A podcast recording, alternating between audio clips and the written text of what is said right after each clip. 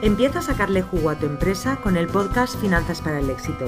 Soy Julia Piera, economista y asesora fiscal especializada en negocios online y conmigo vas a perder el miedo a los números de tu negocio y vas a tomar las decisiones correctas para tener por fin los beneficios que te mereces.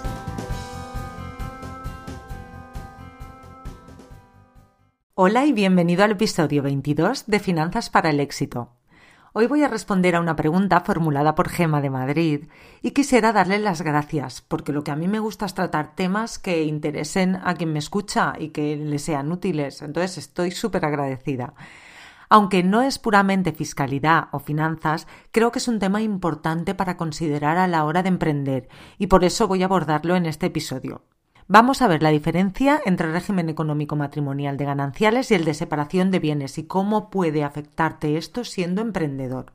En el régimen económico matrimonial de gananciales, los bienes y deudas adquiridos durante el matrimonio son del matrimonio, de los dos. Todo lo que compres estando casado es de los dos al 50%, gane lo que gane cada uno y trabaje lo que trabaje. Por otro lado, hay que tener en cuenta que aunque estés casado, los bienes que adquieres por herencia son los que se conoce como privativos, es decir, solo de quien los hereda, aunque no los rendimientos de los mismos que son de los dos. Por ejemplo, tú tienes un local que heredaste y por tanto el local es tuyo, es privativo, pero si lo alquilas los ingresos son también de tu cónyuge. Así que podemos concluir como norma general que si estás casado en gananciales, lo que entra en casa, venga de donde vengas de los dos. Hay algunas excepciones, como la venta de un bien privativo que seguiría siendo tuyo aunque estuvieses casado en gananciales, pero la norma general es que lo que entra en casa periódicamente, trabajo, alquileres y demás, es de los dos.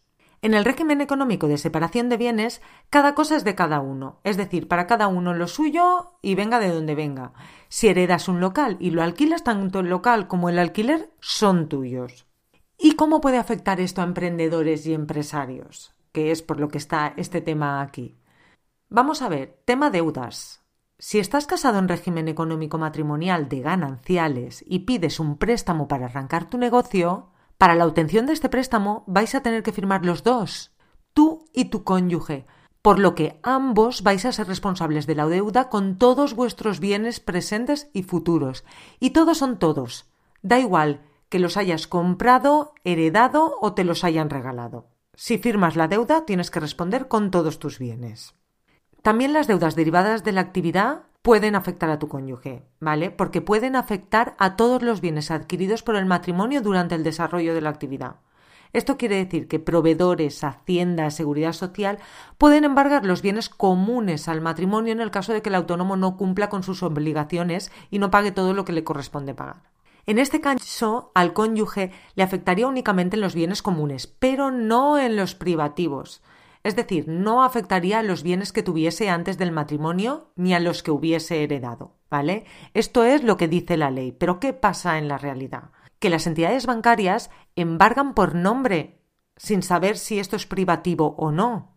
Por tanto, sí que te lo pueden embargar. Aunque sea un bien privativo de tu cónyuge, sí se lo pueden embargar. Y si era privativo, pues tendrás que ir al juzgado, abrir un incidente y acreditar que es privativo y entonces pues ya veremos cómo se soluciona el tema. Recomendación.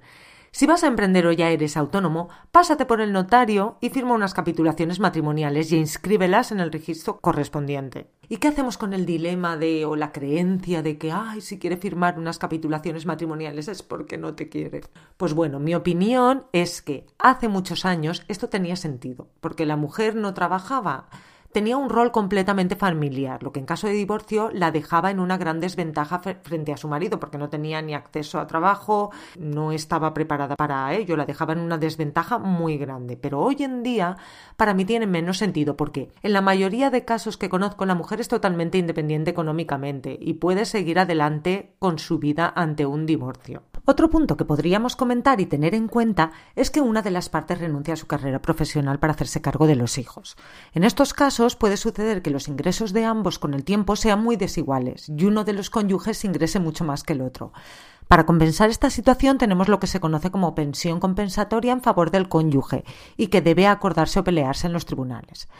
Para mí no es que quieras menos a tu pareja, quizás la quieres más, porque no quieres que en alguna decisión empresarial que tú puedas tomar pueda implicar todos los bienes de su pareja y por tanto su futuro. Aunque solo sea por precaución, prepara, firma e inscribe unas capitulaciones matrimoniales y protege los bienes de tu pareja.